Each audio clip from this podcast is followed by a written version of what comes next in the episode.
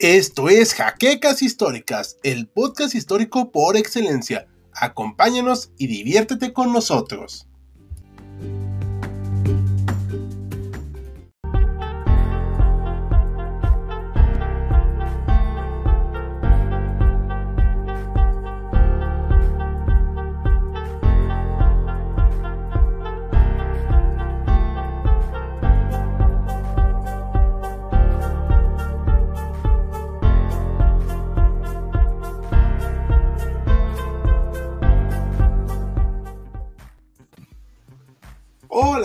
Público de HC Historia Contemporánea.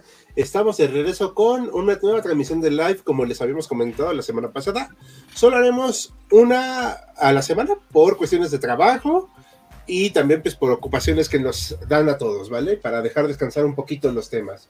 Nos este, acompañamos esta noche con Maximiliano, que está aquí debajo. Buenas noches. Está Jaimes. Buenas noches, bienvenidos. Y, y el doctor Mariano García, como siempre. Buenas estamos- noches a todos. Buenas noches. Vamos a tener musiquita, vamos a estar, va a estar, va a ser un show mágico musical y vamos a hablar del tema de la hambruna de Irlanda, que ahorita vamos a, platicarlo.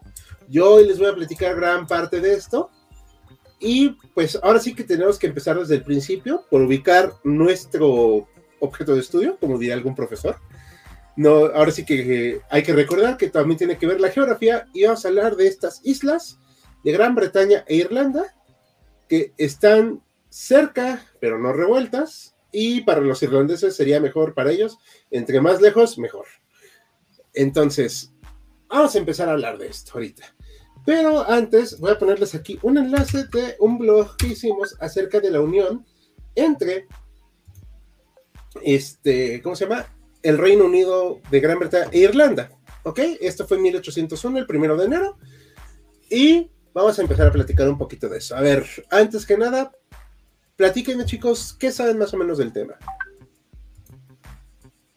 Pues yo realmente muy poco, este Ricardo, yo veo con la idea de aprender, yo comentaba que sé, yo, mi, mi, mi imagen del problema con Irlanda es que es un pueblo oprimido, es un pueblo conquistado, que si bien este, está muy cerca y comparten algunas pues costumbres culturales, tienen grandes diferencias, sobre todo la cuestión religiosa y este incluso la cuestión del lenguaje y este que trató durante mucho tiempo lograr su independencia, la acabó logrando, pero después de, de broncas muy serias con Inglaterra, ¿no? ujú. Ahí la pregunta sería, ¿con qué derecho Inglaterra la conquistó?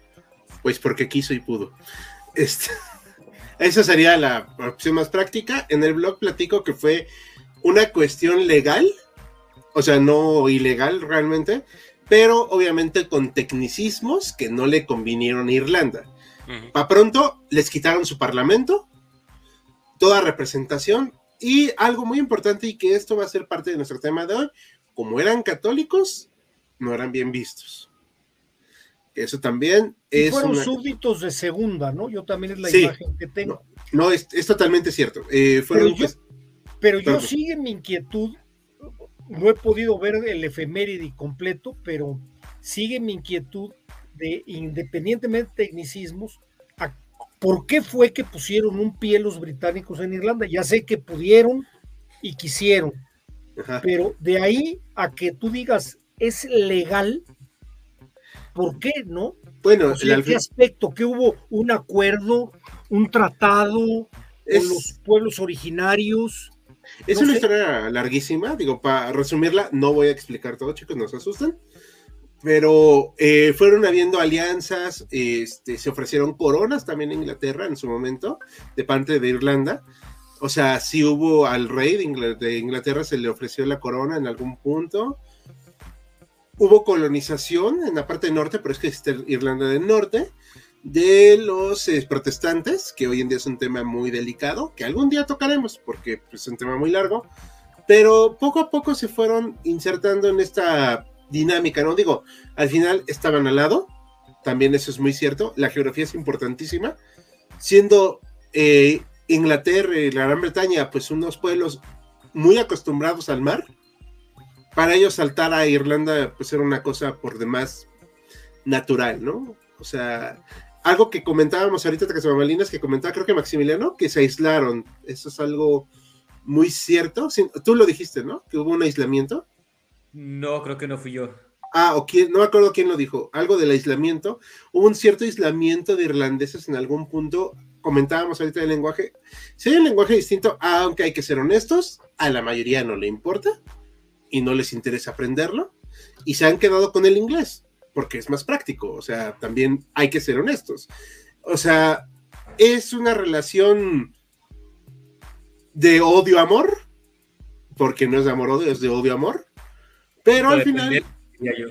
Sí, claro, y codependencia totalmente, o sea, pero al final hoy en día ya hay unas relaciones mucho más cordiales, hay que también decirlo, pero lo que es la hambruna es un evento catastrófico, o fue un evento catastrófico, definitorio para Irlanda, y que de hecho a partir de esta hambruna es cuando los irlandeses se plantean seriamente por qué deben de estar en el Reino Unido. Mm. O sea, es algo, ahí, de ahí viene una, esta cuestión, una bolita de nieve que se hace luego una avalancha incontrolable. Pero, bueno. ¿Esta hambruna tiene que ver por algún control económico que hubo por parte de la Gran Bretaña? A eso vamos ahorita. Ahorita vamos a explicar. Ahora sí que, como dicen, vamos a partir de este por el principio. Eh, ¿Les parece que antes que empecemos a hablar más a fondo, vamos unos saluditos? Adelante. A ver, Alejandro Cortés, muy buenas noches. A Sergio Lugo también. Feliz Día del Orgullo Latino. Ah, sí, que hoy es el 5 de mayo. Que quién sabe por qué lo festejan en Estados Unidos, pero bueno. Hoy leí una teoría, pero luego les cuento. ahorita nos dices, bueno, yo llegué, Imperio Tigre, hola compadres, no fue, no fue una hambruna, fue una operación especial alimenticia. Eh, y sin bromas, esto yo lo digo, no fue culpa de Irlanda, digo, de Inglaterra, el hecho de que haya empezado la hambruna. Pero sí tienen un grave grado de responsabilidad. En la respuesta, ¿no? Sí, y en algunas acciones. Hola, equipo de ¿usted cómo están, Amadeus? Muy bien, muchas gracias. Una pregunta curiosa.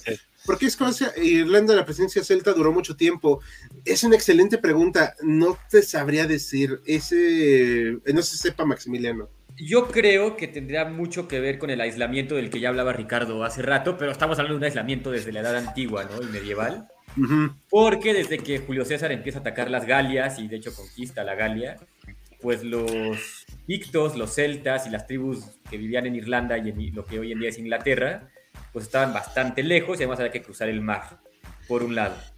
Y por otro, se tiene noticias de que resistieron muchísimo, o sea, el muro de Adriano era, no solamente dividía las provincias del imperio de lo que no era del imperio, sino que los protegía de los, digamos, de los, de los bárbaros, como llamarían los romanos. Y de hecho es muy curioso porque hasta el día de hoy se conservan algunos dialectos celtas, sobre todo en la parte de Irlanda. O sea, es una resistencia que ha durado miles y miles de años. Perfecto, muchas gracias. Es que de verdad, y estoy siendo muy honesto, y no lo hago por falsa modestia, yo no conozco nada de esos temas, y para mí es mejor no hablarlo a inventarles, ¿va? últimos saludos. Kane Martínez, buenas noches. Sergio Lugo nos comenta de cierta forma de lo que se acostumbraba en esa época, creo que todas las potencias lo hacían. Sí, digo también. Era algo natural, hasta cierto punto. Relaciones más cordiales, ambas fronteras remilitarizadas. Bueno, es que Irlanda del Norte es un tema delicado delicado. Hola, mañana no tengo, tengo escuela, pero eso me impide ver uno de tus directos. Muchas gracias, Creeper, eh, de verdad, muy amable. Esperemos no te reprueben. Mañana no tengo escuela, pero están muy buenos los directos, me gusta perderme. Hombre, pues muy agradable y de verdad nos, este, pues ahora sí que nos llena de orgullo que por nuestra culpa lleguen desvelados a la escuela. Bienvenido también. Bienvenidos. Bueno, ahora sí, vamos a empezar. Ubiquemos ya Gran Bretaña e Irlanda, ya vimos que están aquí. Este, hablábamos en algún short de San Patricio, lo comentábamos, que fue el, el santo patrón de Irlanda. Ignoro cuál es el de Gran Bretaña, la verdad, no lo conozco. San Jorge. San Jorge, ah, sí, cierto, bueno, por lo menos era hasta hace poco. Ah, ok. Ah, vamos tipos de directo, ánimo chicos, muchas gracias, conejito, y confirma también que, ok. Entonces, obviamente, y la intervención de Gran Bretaña en Irlanda es colonizadora. No voy a empezar al tipo acá ultra denso del colonialismo y de o sea, solamente hay que decirlo, ¿no? O sea, ¿fue colonizador? Sí. Impuso la lengua también. Y también fue una forma práctica de entenderse. Digo, porque ¿quién aprende gaélico? Honestamente, o sea. Pero las cuestiones legales de por qué se fueron uniendo fueron a partir de 1801, ya en forma, el Reino Unido, Gran Bretaña e Irlanda, o sea, todo este territorio tiene una sola administración con un parlamento. ¿Vamos bien? Completamente. Ok, entonces, aquí está lo que va a pasar años después, este es el, reino de Escocia, aquí está Gales, de este lado izquierdo, por si no lo ven, Inglaterra, y estas van a ser las provincias eh, las partes de Irlanda. Y esta parte de acá al norte es la que va a presentar problemas porque en esta parte fue donde se sentó, digamos, los colonizadores protestantes. ¿Ok? Y van a ser los que van a tener los beneficios legales, económicos y protección de Inglaterra y del Reino Unido para poder comerciar. Se le dio privilegio a varios plantíos como el trigo, la cebada, y otros. Y la papa llegó, obviamente, por, por América a complementar la dieta de los irlandeses. En un principio era para complementarla, pero era una gran fuente de energía. Era fácil de cultivar, era relativamente fácil de cuidar, crecía bien en el ambiente irlandés que pues ustedes saben que no es eh, tipo africano, ¿no? O sea, es húmedo, es templado, un poco frío, isleño al fin y al cabo. Y pues creció bien ahí la papa, ¿vamos bien? se, adaptó bien, ¿no? Sí. Entonces, la papa va a ser primordial para los irlandeses porque les va a dar de verdad mucha energía. Ellos empezaron a ver que al ser relativamente fácil de cultivarla y barata, esto es muy importante, la mayoría de los irlandeses eran muy pobres. Tenían que pagar renta por cultivar la tierra. Y al ser la mayoría católicos, no tenían todos sus derechos. Eran, como dijo Mariano, súbditos de segunda. Eso es un grave problema. Porque aparte se dividió muchísimo la tierra y esto provocó que su capacidad de tener tierras para cultivar fuera muy limitada. ¿Qué pasa con eso? Pues que vas a estar en una situación de supervivencia. ¿Sí? ¿Muy bien? Claro, perfecto.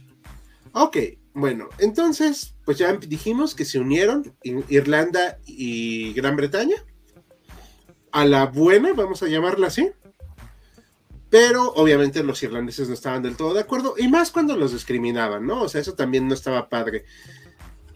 Entonces, Pero no, no, de alguna manera, cuando tú decías al principio que hubo algún ofrecimiento para que gobernara el rey de Inglaterra en Irlanda, ese ofrecimiento seguramente surgió de la oligarquía en el momento de Irlanda, de los en Irlanda. Sí, claro. Yo creo que esa unión que se da entre es esa unión, unión entre las, las, las élites. Sí. Y obviamente, pues el pueblo, como siempre, pues este, en segundo término.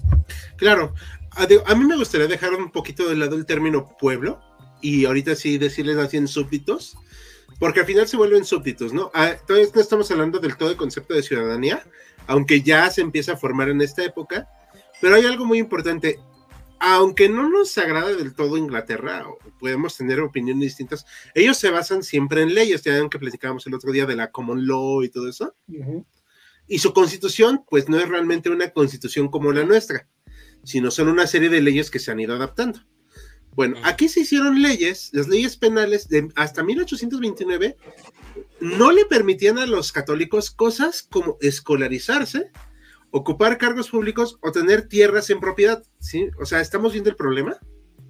Sí, completamente.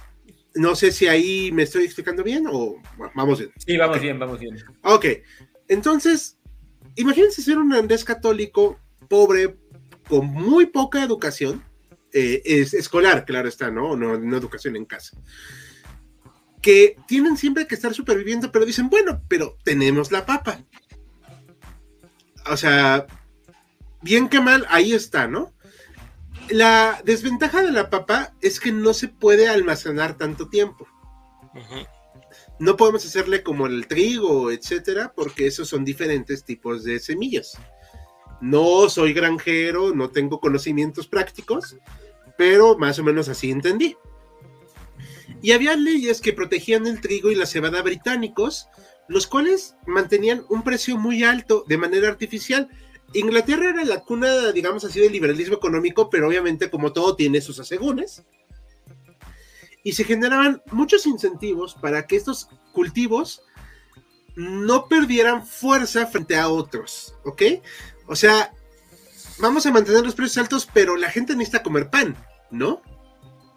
Entonces, por más que hubiera la suficiente, si me costaba producirlo una libra, digo, estoy mintiendo, pero una libra, lo voy a mantener a un precio de 5 libras, aunque realmente lo puedo dar a 3. ¿Sí, vamos bien? Ahí en sí, o sea, la mano, la, esa mano invisible del mercado que nos habla de Smith, aquí pues se ve empujada un poquitín por la mano negra de los grandes comerciantes de Inglaterra. Exacto. Entonces, pero a los protestantes y los que estaban en Irlanda, los protestantes que estaban en Irlanda tampoco lo, todos eran multimillonarios, ¿eh? O sea, los que estaban ahí, los que eran acomodados, tampoco tenían todas consigo. Oigan, a ver si no nos desmonetizan por decirle mano negra a la mano invisible, ¿no? No, no creo. Este, No, eso sí, yo creo que no. Y digo, si no, se apele ya, o sea, no hay tanto problema. Ah, no vamos a usar la palabra con G, ¿eh? digo, acuérdense que ya saben cómo se pone YouTube con esa palabra, pero esta situación hizo que los irlandeses fueran cada vez más dependientes de la papa, al grado en que muchos solo comieran prácticamente papa. Incluso para alimentar el, o sea, el, ganado y otras funciones era, dependían de la papa, ¿no? no solamente. O sea, una dependencia absoluta. Sí.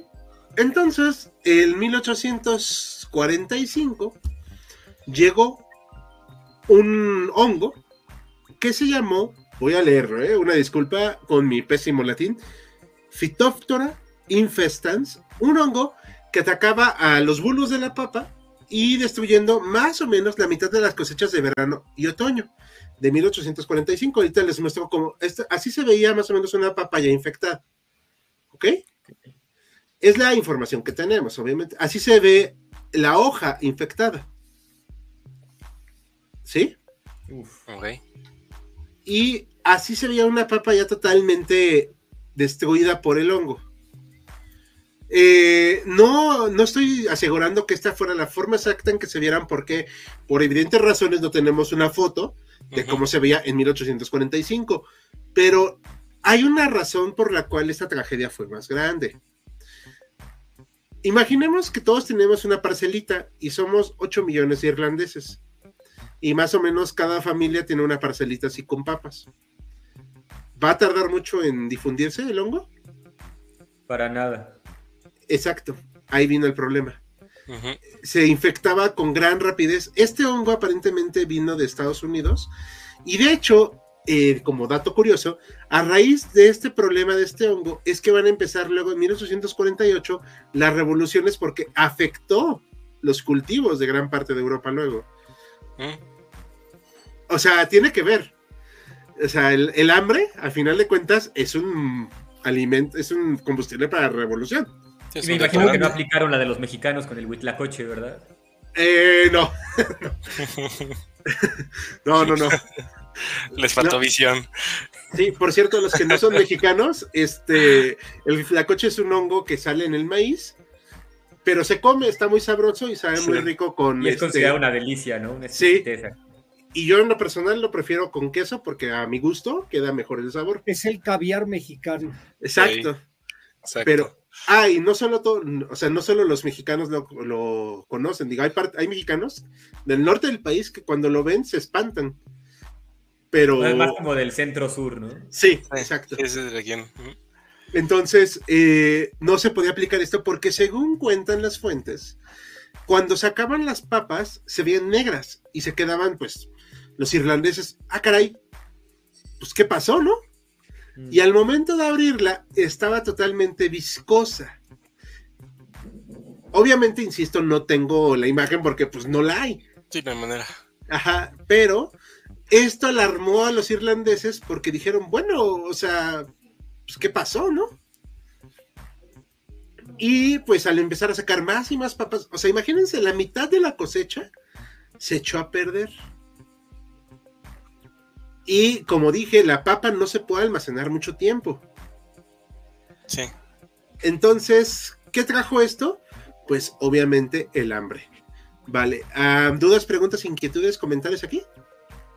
Sí, un poco. Mencionábamos, o bueno, mencionabas tú que los irlandeses son una minoría, digamos, marginada, además de ser irlandeses por ser católicos. Y el enemigo ahí sería, pues en este caso, los protestantes. ¿Los anglicanos no juegan un papel importante en este tema? Sí, claro. Eh, ahorita voy a elaborarlo más, pero sí. O sea, obviamente me refería a los protestantes calvinistas, digo, escoceses, que son los que emigran muchos. Pero los anglicanos y los ingleses en general, no más lo comento rápidamente, lo, eh, insisto, no es su culpa la hambruna, pero algunas medidas sí son muy cuestionables. Y sobre todo que en algún punto lo vieran casi casi como un castigo de Dios a los irlandeses, pues sí, la verdad es que son cosas que ni en su momento se podían aceptar. A ver, ¿qué otra pregunta quieren hacer? Eh, habías dicho hace ratito que, bueno, habías hablado un poco tema del de los impuestos que cobraba o que manejaba el, eh, Inglaterra a los cereales. La papa tengo entendido que llegó a funcionar, sobre todo en Irlanda, como un sustituto de los cereales. Eh, no, no había eh, también en ese sentido de parte del Reino Unido algún como interés o algún impuesto que habían puesto a la papa como considerarla como un cereal, eh, en términos prácticos, al ver que los irlandeses eran los únicos, los irlandeses católicos, sobre todo los que comían la papas, pues lo consideraban algo más o menos como comida para cerdos. Ok. O sea, no había una razón así como para ponerle un impuesto, siendo que tampoco les interesaba que les pasara algo, ¿no?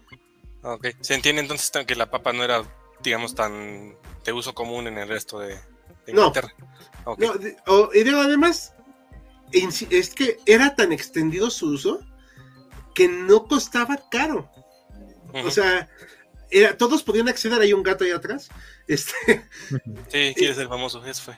Ah, este, no costaba, era fácil.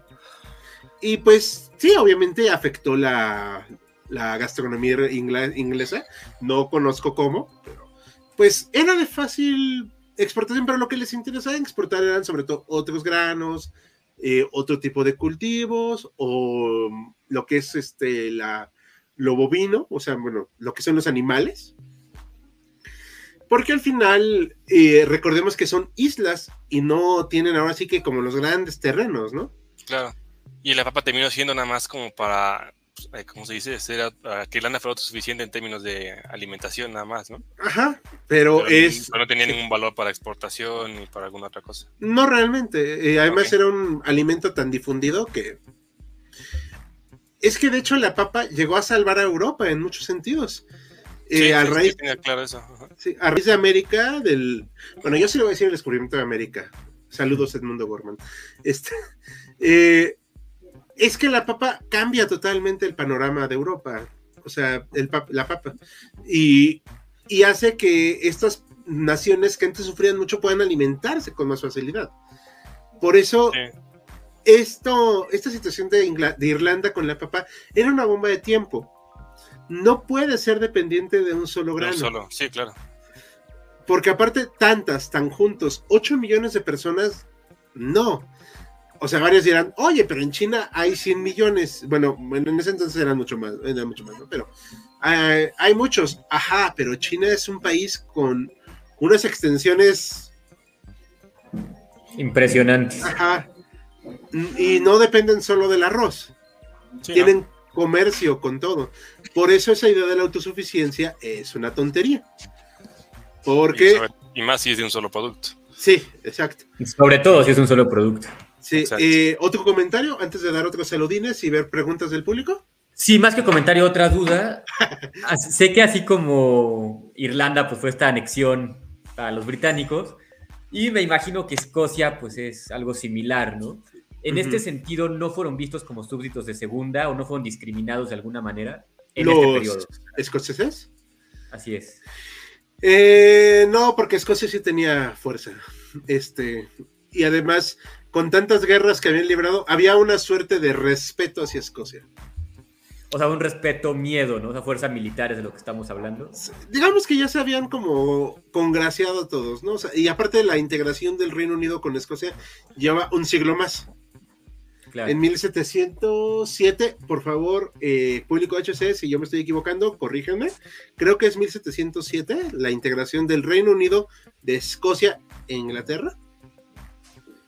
¿Ok?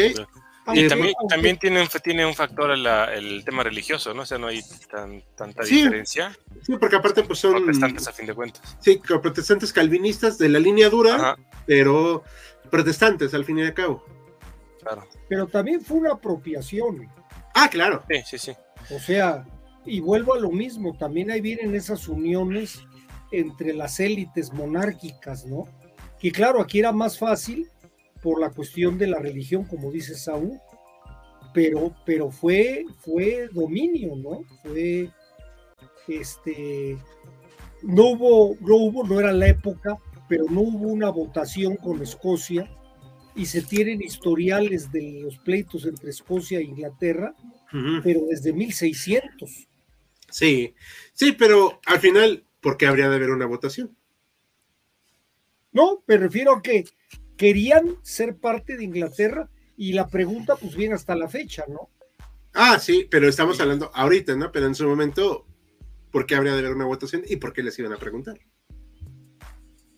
O sea, se hicieron estas con estos eh, acuerdos, estas herencias de, coronas.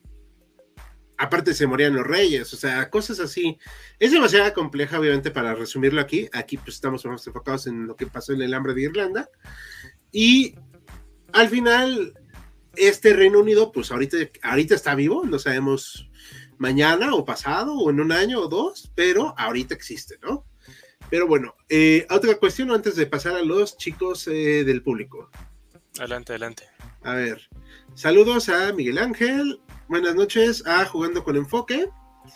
Estaba duro, Magali Martínez. Pobres, aquí donde iba a comer papas todos los días es de ricos. Bueno, pero estamos hablando de aquella época, ¿ok? Curioso que la gran mayoría de inmigrantes siguiendo el hambre terminaron en Estados Unidos. Creo, creo que pasó algo similar con los italianos y Argentina décadas más tarde. Parecido. Sí, parecido. Qué buen dato, un dato que todo historiador debe saber. Gracias. Está bueno el dato. La papa se pudre muy fácil y lo peor es que apesta bastante intenso. Es exacto. Es por eso no se puede almacenar tanto tiempo. Confirmo eso. Pero que no se ofendan, en vez de descubrimiento, llámalo vinculación sociopolítica. nah, me da igual. Eufemismos nuevamente. Si les dieron esas más contaminadas a su ganado, también pudieron haber perdido muchas casas de ganado al enfermar consumirlas. De hecho, muchos se enfermaron muchos se enfermaron porque pues pensaron, bueno, pues nos las comemos así, ¿qué puede pasar? ¿Qué es lo peor que puede pasar? Ajá.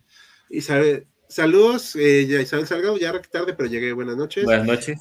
El dominio y de económica de Gran Bretaña fueron facciones que se expusieron a la crisis de la papa, pero el reino inglés pedía que todo comience pasara por su puerto de aduanas previamente. Claro, eso fue un mm. problema, de hecho puede ser que a muchos animales les afectara muy negativamente, pero creo que los héroes no que ellos consumen casi cualquier cosa, no se crean. Aparte, no podían tener mucho ganado los irlandeses católicos. Los irlandeses eran los mexicanos de los 1800, aplicaron la de jálate primo, más o menos. Aviso, el show ahí lo tienen, no me avisó para empezar a tener la campaña activa y el recordatorio fijado. Sí, estamos tomando algunas acciones al respecto. Eh, pero gracias por avisar. Gracias por avisar, pero sí, sí, ya, ya tengo ahí una cuentilla por ahí que también me avisa y efectivamente luego no avisa. Pero les afectaría, sí, sí, de una, de una u otra forma. ¿La papa servía como moneda de cambio en Irlanda? No. El dinero es el que servía. Ahí sí, sí no había de otra. Algo así como el impuesto en grano que hay en China. No, ahí sí ya es totalmente otra sociedad. Cierto, se me olvidó eso. Ok. Eh, ah, como recordatorio, antes de seguir, recuerden eh, darle manita arriba, compartirlo, dejar un comentario si pueden y recuerden que ya tenemos abierto nuestro Patreon, el cual ya tiene nuevas sorpresas, como que va a haber un live especial a final de mes, donde ustedes podrán votar uno de los temas que propondremos ahí, andará preguntas y respuestas, pero solo uniéndose al Patreon a partir de un dólar, ¿ok? Pero eh, vamos a tener anuncios más adelante este fin de semana. Ok, entonces, vamos a seguir. ¿Qué dudas, comentarios quieren poner ahorita? ¿Nada? Ninguno, ninguno. No, por lo pronto todo bien. Bueno, aquí están unas estatuas que se hicieron, bastante trágicas, aunque no por ello menos acertadas, en Irlanda acerca de la hambruna. La gente empieza a sufrir hambre. Mm, insisto, no es culpa de Inglaterra, pero su respuesta es tibia. Primero piensan todos, hombres de su tiempo, oye, es que eh, pues igual el siguiente año está mejor, ¿no? Igual aguantamos este primer año. Es una mala cosecha nada más, ¿no? Ajá, en 1846, pues prácticamente todas las cosechas están destruidas. Y hasta 1848 empieza una tibia reactivación. Pero muy tibia, ¿ok? O sea, no, no vamos a pensar que es como un milagro. O sea, pero son prácticamente tres años. En tres años y sin cosechas. Hmm. Y no, y no hay, aunque es una sociedad industrializada Inglaterra, no por ello quiere decir que ya todo esté resuelto. Todavía no hay los grandes refrigeradores, todavía no hay, eh, no puedes ir al Oxxo a comprarte tu hot dog. O sea, ¿me explico? O sea, nosotros tenemos una sociedad altamente industrializada y relativamente de fácil acceso a los consumos. Acá, ¿qué comían? Se hacen unos comedores, principio, y le llevan maíz. Eh, se creyó que el maíz iba a poder sustituir a la papa, pero carece de ciertas vitaminas. Y adivinen qué pasó. No me digas que otro hongo. No, eh, les dio diarrea a algunos. Ok. Entonces, no estaban acostumbrados obviamente al maíz. Le, el, eh, no tenían todas las vitaminas. Les dio un problema de anemia también. Tiene que pasar un proceso el maíz también, por cierto. Sí, para que no sea, saludable de consumir, ¿no? Ajá. Entonces, se abren estos comedores, pero se pensó que pues solo necesitaban casi, casi como por unos meses, ¿no? O sea... Pero, ¿cómo estaban consumiendo ese maíz? ¿Como tipo tortilla? No, como en sopa, así, o sea, como en guisado, sí. O sea, realmente no... O sea, ¿no lo nixtamalizaban? No. De alguna manera para hacer pan o algún similar al pan. Porque yo les daba diarrea. Es una muy, exacto, por eso les decía diarrea. Es que esa es una excelente pregunta. Yo no encontré ninguna fuente que dijera que nixtamalizaron el maíz. ¿Ok? O sea, yo. Pero si alguien la tiene acá entre el público o demás y me corrigen, con mucho gusto me corrijo yo. Pero yo no encontré nada. Pero es muy probable que no lo hicieran porque no, los europeos no, no, no, tenían esa costumbre con el, con el maíz. Ajá, y no les, no lo consumían mucho. Exacto, por lo mismo. Ajá. O sea, entonces, aunque había terratenientes, obviamente, eh, no por ello quiere decir que tuvieran todo el dinero del mundo. Se compraron provisiones de maíz y todo, se hicieron los comedores, que si mal no recuerdo encontré una imagen por aquí de un comedor. Ahorita se las... Parece ser que está en uno de los comedores que se hicieron. Obviamente puede ser que sea un poquito distinto en realidad, pero pensaban que iba a ser una cuestión de meses, así de unos días y ya. Pero no. Todo indica que pues mm. fue insuficiente la ayuda. Entonces, al recibir diario gente, los ingleses pues se empezaron a hartar un poco, porque dijeron, bueno, es que cuando se va a acabar esto. No se quiso comprar tanto maíz o tanto u otras eh, semillas, había excedentes de trigo y todo, y no se hizo no se quiso ayudar a la población porque había esta onda muy del liberalismo, que yo no estoy peleado con el liberalismo, pero hay momentos en los que tienes que reaccionar y este era uno de esos. Así de, a ver, es que vamos a perjudicar las finanzas del imperio. A ver, o sea, tienes una crisis alimentaria. y aunque entiendo, o sea, eran personas de otra época, otras creencias, incluso en esta época deberían de haber reaccionado distinto. Porque incluso entre los propios parlamentarios estaban nociones de, oye, estamos haciéndolo mal. Pero los gobiernos pues no, no se den tan fácil. Acá el problema es que la gente empieza a morir de hambre porque no reciben alimento suficiente o les da diarrea entonces empiezan a comerse algunos techos de las casas. Empiezan a morir en zanjas. Incluso algunos cometieron crímenes adrede para que fueran llevados a la cárcel y recibir alimento. Entonces, esto provocó precisamente una crisis muy grande porque empezó a morir la gente en las calles. ¿Eh? Y y obviamente esto era algo que no se esperaban. Aquí está una de eh, los almacenes, como había pues para distribuir algo de comida y la gente está desesperada.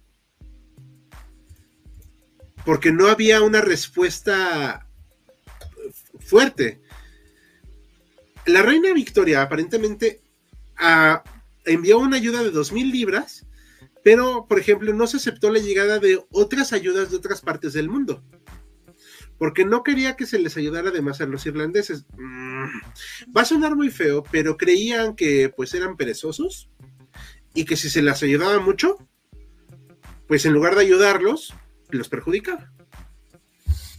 Hay una, no sé si, si planteo bien la, pregunta, ¿cuál era como la línea de, respuesta para, o sea, había esta una, dependiendo directamente de la corona, si la corona, la reina Victoria eh, hizo esta acción, pero no había antes como una, línea de, no sé, estoy como hablando desde el presente, pero una línea de mando, alguien en Irlanda que tenía que haber hecho algo y luego pasarle el dato a alguien en Inglaterra o...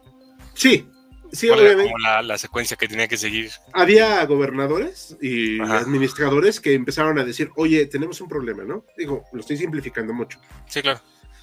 Eh, dile a la a Inglaterra, bueno, al, al Parlamento, que son los gobernantes al final, que tenemos este problema. El Parlamento lo recibe, empiezan a discutir la situación, el primer ministro dice, bueno, sí, vamos a ayudar, no vamos a ayudar.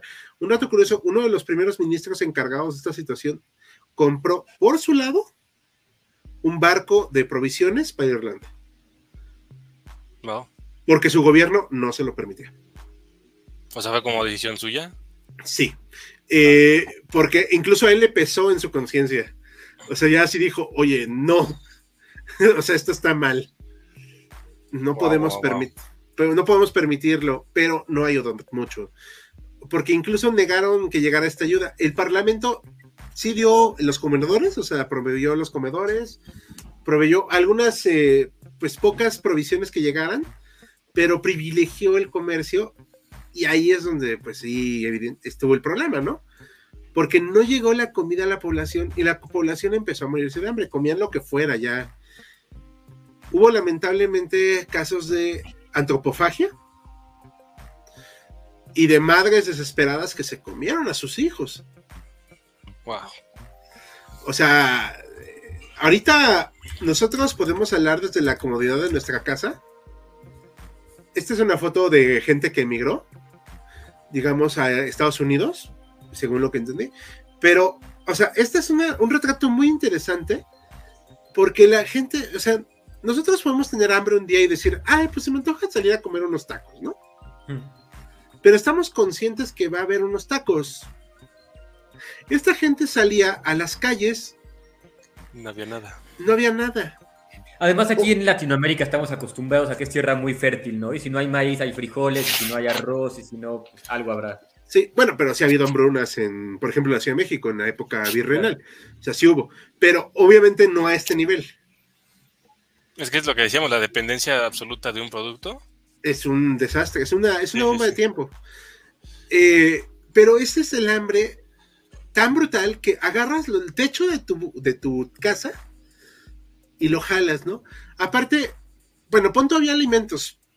Ok, pero ¿tienes dinero para pagarlos?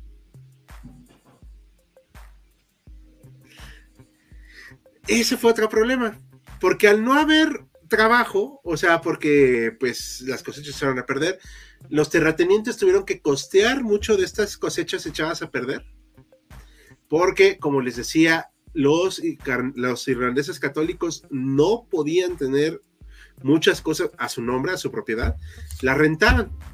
Entonces estos terratenientes dijeron, no, pues no te la rento, o sea, no tienes con qué pagarme, no te rento nada.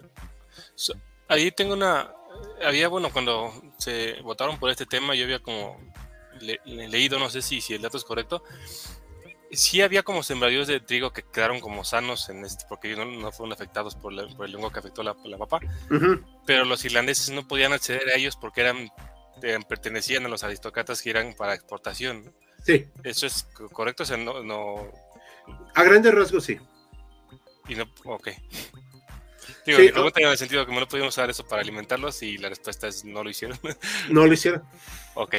O sea, insisto, no es culpa de Inglaterra, pero una gran responsabilidad sí tiene. Wow.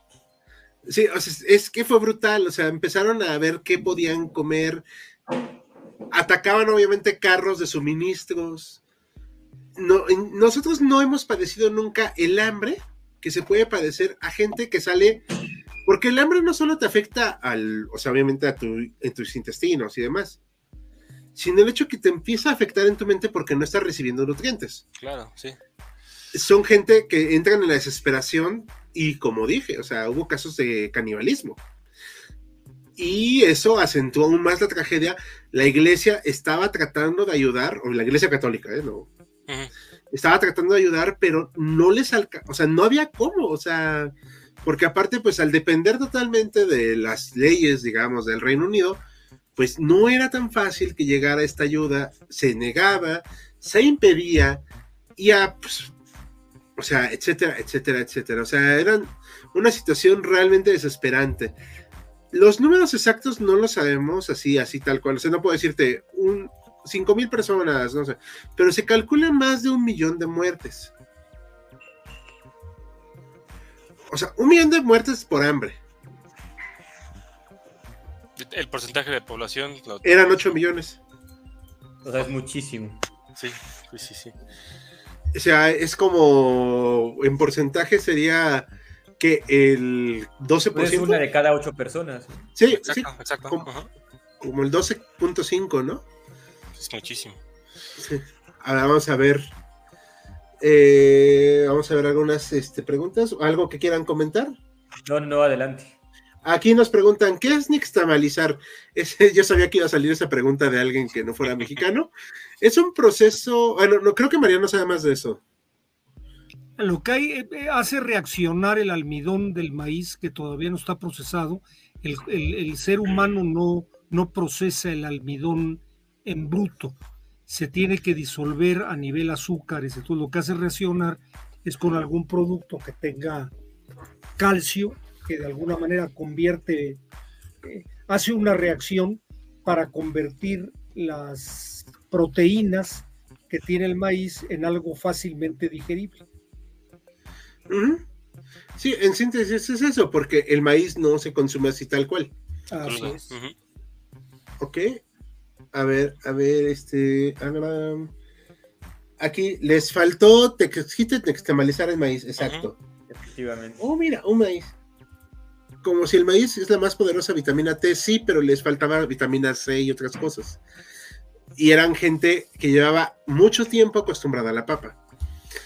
Entonces, el cuerpo no la recibió bien. Carecía de ciertas vitaminas.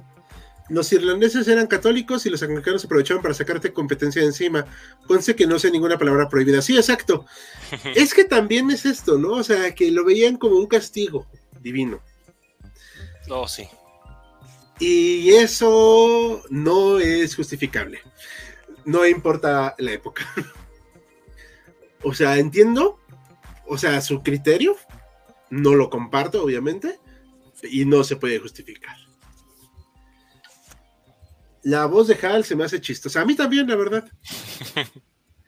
Reino Unido siempre metiéndose en líos. líos. Soya, eh, sí, eh, no había tanta variedad, insisto. Esa fue la bomba de tiempo en realidad. No había variedad de cultivos que, cultivaran los irlandeses católicos porque aparte no se lo podían permitir, porque no tenían mucho dinero. El trabajo está muy mal pagado para los católicos. Se volvieron dependientes de una sola semilla. Esa sem bueno, tubérculo, pero ustedes me entienden. De un solo cultivo. Ese cultivo era muy rico en, en, bueno, en nutrientes y era fácil de cultivar. Sí, bueno, sí. Entonces lo hicieron base de su comida. Durante mucho tiempo, como estuvieron aislados, el hecho de que llegara una plaga, obviamente, afectó de manera brutal. ¿Por qué? Porque arrasó. Y las que sobrevivieron, que se fueron fortaleciendo, obviamente pasó tiempo. Realmente la hambruna se puede decir que terminó hasta 1851 o 52. Siete años. Es mucho tiempo. Sí. Porque aparte de este fenómeno provocó otra cosa muy importante, la migración. Al haber una migración, esta se fue, pues ahora sí que a donde se pudiera. O esto fue otro infierno para los irlandeses, porque aparte, pues no crean que iban en un crucero con comodidades. O sea, los metían así, órale, te metes al barco, ahí hay, pues donde puedas acomodarte, ¿no? ¿Y esta migración la, fomentó o la prohibió el, Reino Unido o cuál fue la... No la prohibió. La postura, ok. No, no la prohibieron, de hecho... Suena muy cruel, pero les convino. La permitieron entonces, se hicieron de la vista gorda. La fomentaron, digamos. Muy bien. Oye, pues mira, este, hay estos pasajes a América. Ve, corre. este, ya si te quieres ir a México a pelear y morirte para allá, pues Porque vinieron unos acá al batallón de San Patricio. Eh, bueno, pero migrantes vinieron para acá. Pues alguno que otro, ¿no? O sea, chocaron por acá. Pero San Patricio ya venían de Estados Unidos, ¿no? O sea, sí. Sí, ya. Sí, o sea, el, trayecto es Irlanda, Estados Unidos, México. Sí. Ajá, exacto. Sí, porque pues igual llegaban a Veracruz y se morían de fiebre negra, una cosa así. O de diarrea. ¿Qué, qué era el diarrea negra? Una cosa así, ¿no? Había Vómito negro. Vómito negro, gracias. Ajá. no suena nada divertido. Ah, pues no. Sí, de hecho era la forma de defensa para los, este, para los mexicanos que se enfermaron ahí todos en las costas de Veracruz a ver qué pasaba. Que si no mal recuerdo, Juárez les permite cambiarse de, pues, como de lugar, ¿no? Para que no se enfermen. Claro, por eso se firmaron los, los pactos, de, los, los acuerdos de la soledad, para que se subieran a Jalapa y a Córdoba y a Orizaba. Exacto. Pero bueno, los irlandeses deciden emigrar en gran masa, para no alargarnos tanto. Se calcula que fueron más o menos entre 2 y 3 millones de, em, de emigrantes. O sea, prácticamente la mitad de la población de Irlanda o se fue o murió. Y en proporciones es una brutalidad. Sí. O sea, es como si dijéramos ahorita en proporciones, claro está, 65 millones de mexicanos se van o se murieron. Sí, 40 se van y 15 se mueren. Ajá.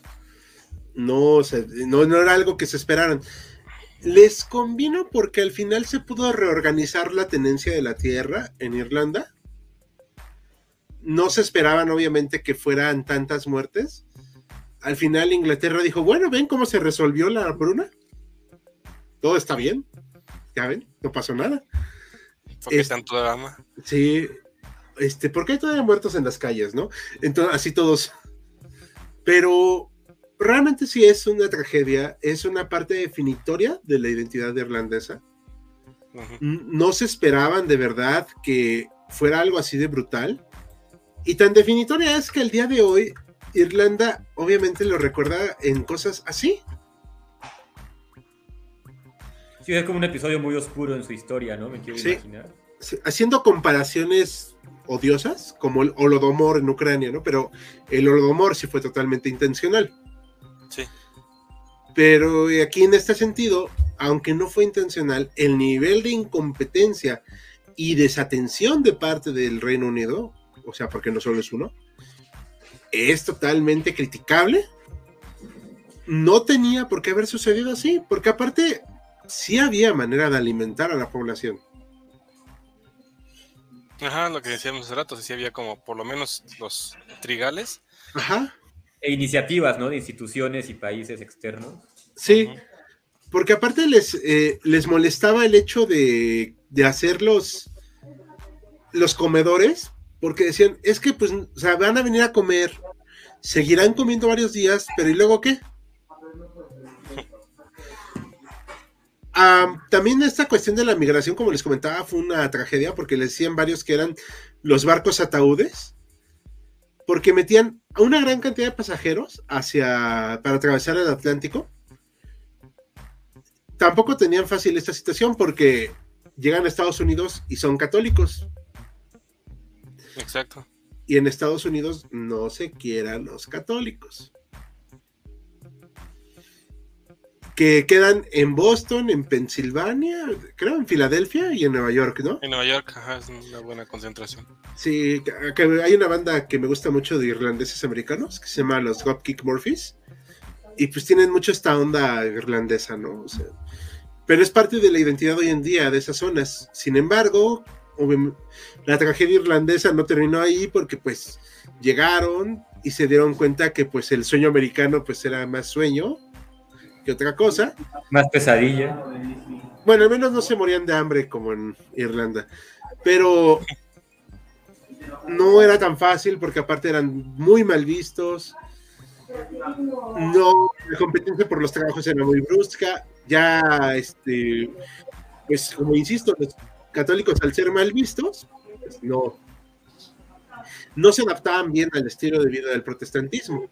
Y eso que habían convivido mucho tiempo con los protestantes, pero hay que recordar que los católicos fueron dejados con toda intención de fuera de las grandes decisiones de Inglaterra, bueno, del Reino Unido. Y al no tener esa participación, pues obviamente fue más difícil para ellos integrarse. No sé si quieran comentar algo. No, no, no, todo bien. Todo en orden. A ver, entonces, eh, bueno, vamos a ver las hambrunas pasan todo el tiempo. Irlanda está un poco olvidado últimamente. Para ellos mejor, ¿eh? Mejor, porque no les interesa mucho. Caldo, sopa, arroz. Oye, mira mis músculos de pura fibra. Irlandeses, sáquenme de Europa. Pues más bien, sáquenme del Reino Unido. Arroz es lo único que como. Gringo, petróleo. Comer corteza de árboles es una mala idea en hambruna. No, y es que se comieron hasta los techos. O sea, lo que hubiera un buen tema serían los pactos estructurados desde Juárez como el Macleno Campo, luego lo hablaremos, que luego tenemos pendiente ahí una discusión de si Juárez era o no un dictador. ¿Cómo puede haber discusión sobre eso? Este, pues ya será para otra ocasión. Pero bueno, a ver, ahorita no sé si quieren comentar algo más. Para Argentina vinieron varios barcos, unos cuantos miles se fueron para la Patagonia. Oh, eso no lo sabía. Interesante. No, ni yo, es un buen dato. Muchas gracias. Mariano, ¿algo que quieran comentar? ¿Hubo este, alguna, eh, no sé si postura o, pronunciamiento del gobierno de Estados Unidos cuando llegó esta gran inmigración? No. Bueno, que yo sepa, no. no. que yo sepa, no. Este, en el libro de Estados Unidos, Nación de Naciones, de Estela Báez y Ángela Moyano, si mal lo recuerdo, hablan acerca de esta migración brutal y enorme, o sea, porque fueron muchos, obviamente. Más bien le sacó de onda recibir a los católicos, así como que de, ah, católicos. Entonces, mm, más que una postura, todo, como estaban en esta onda expansionista. Ah, les beneficiaba de alguna manera. Ajá, y pues era mano de obra muy barata. Que no come. Bueno, sí comían, pero no, no estaban menos. o sea, el chiste negro del día, o sea, lo siento. Sí, no. O sea, no, qué bárbaro, Dios mío. Este, sí comían, chicos, sí comían, pero no podían comer mucho en ese momento. Y de hecho, paradójicamente, si comían mucho en ese momento, podían haber muerto. Sí, de hecho. De hecho. Porque al atascarse, iba a provocarles un problema que así murieron muchos cuando fueron rescatados de los campos que encontraron los soviéticos, que comieron con tal desesperación que... Indigestión. Ajá, les dio empacho. Ahora, ya hablando más en serio, esta cuestión de la hambruna reconfiguró Irlanda para siempre. El hecho de perder a tanta población, de ver una tragedia de tales magnitudes, hizo que se replantearan por qué tenían que estar con un Reino Unido. Y más aún, o sea, deja de por qué tenían que estar. ¿Por qué iban a estar con alguien que no los ayudó? cuando era su obligación. No, no se sintieron ya cómodos con esa situación. Y con el paso de los años se hicieron movimientos cada vez más fuertes de autonomía en principio, que buscaban lo que se llamó el home rule, o sea, la, la autonomía, que tuvieran su propio parlamento de nuevo, sus propias leyes, pero, ok, adheridos al Reino Unido, como un dominio, de, como el tipo Canadá, Australia, etcétera.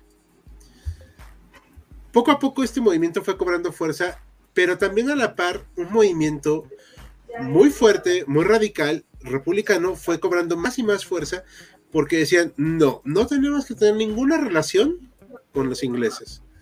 ¿Por qué? Pues nos desatendieron, dejaron morir a nuestra gente, nos impidieron aparte poder alimentarnos y no había ninguna razón para ellos ya de identidad. Se sintieron... Somos diferentes. Sí, se sintieron totalmente traicionados y con justa razón. Y es que no era para menos, o sea, dejar morir a más de un millón de personas. Pues. Al final del camino, la hambruna se solventó, se disolvió por sí sola, digámoslo así.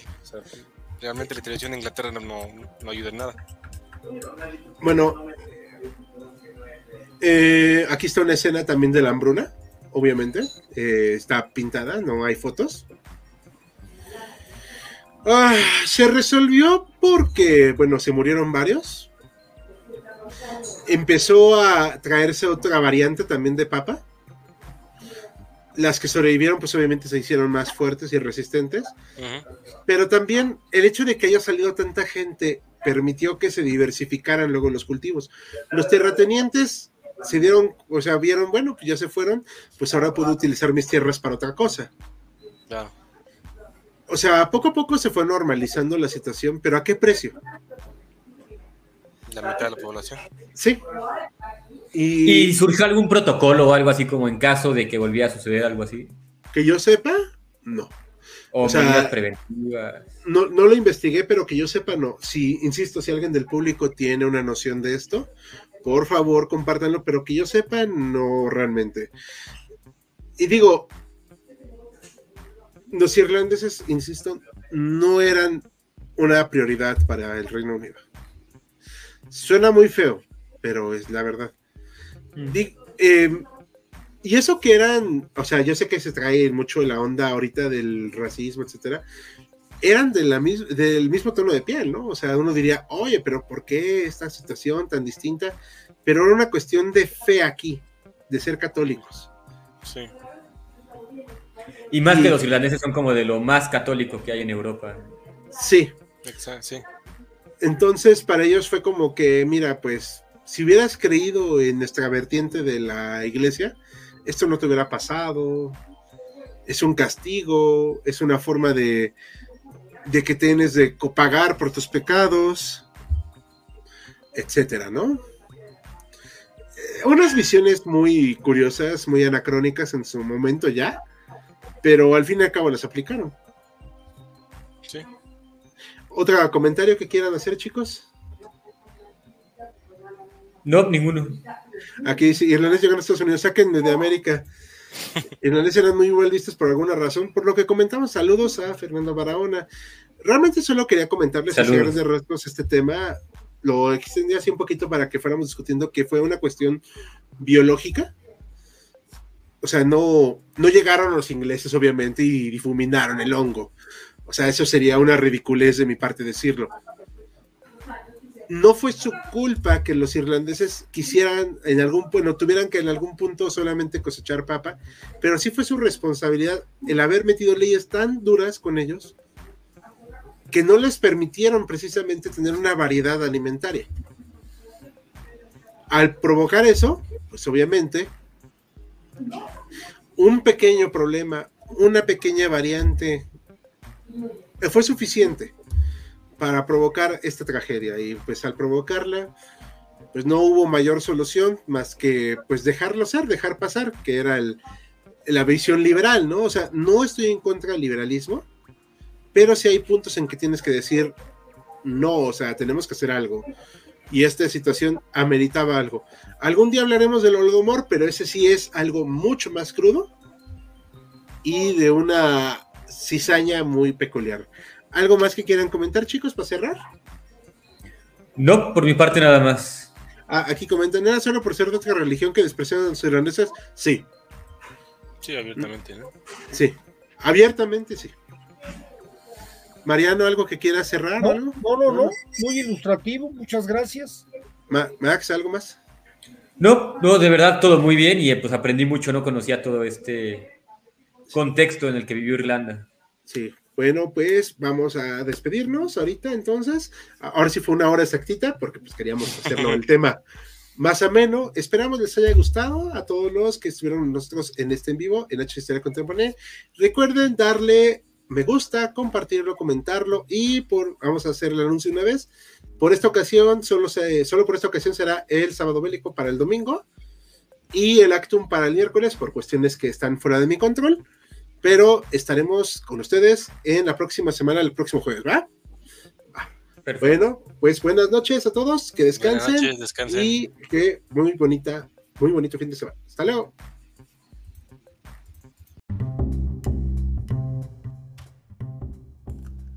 Gracias por habernos acompañado en Jaquecas Históricas, el podcast histórico por excelencia. Hasta la próxima.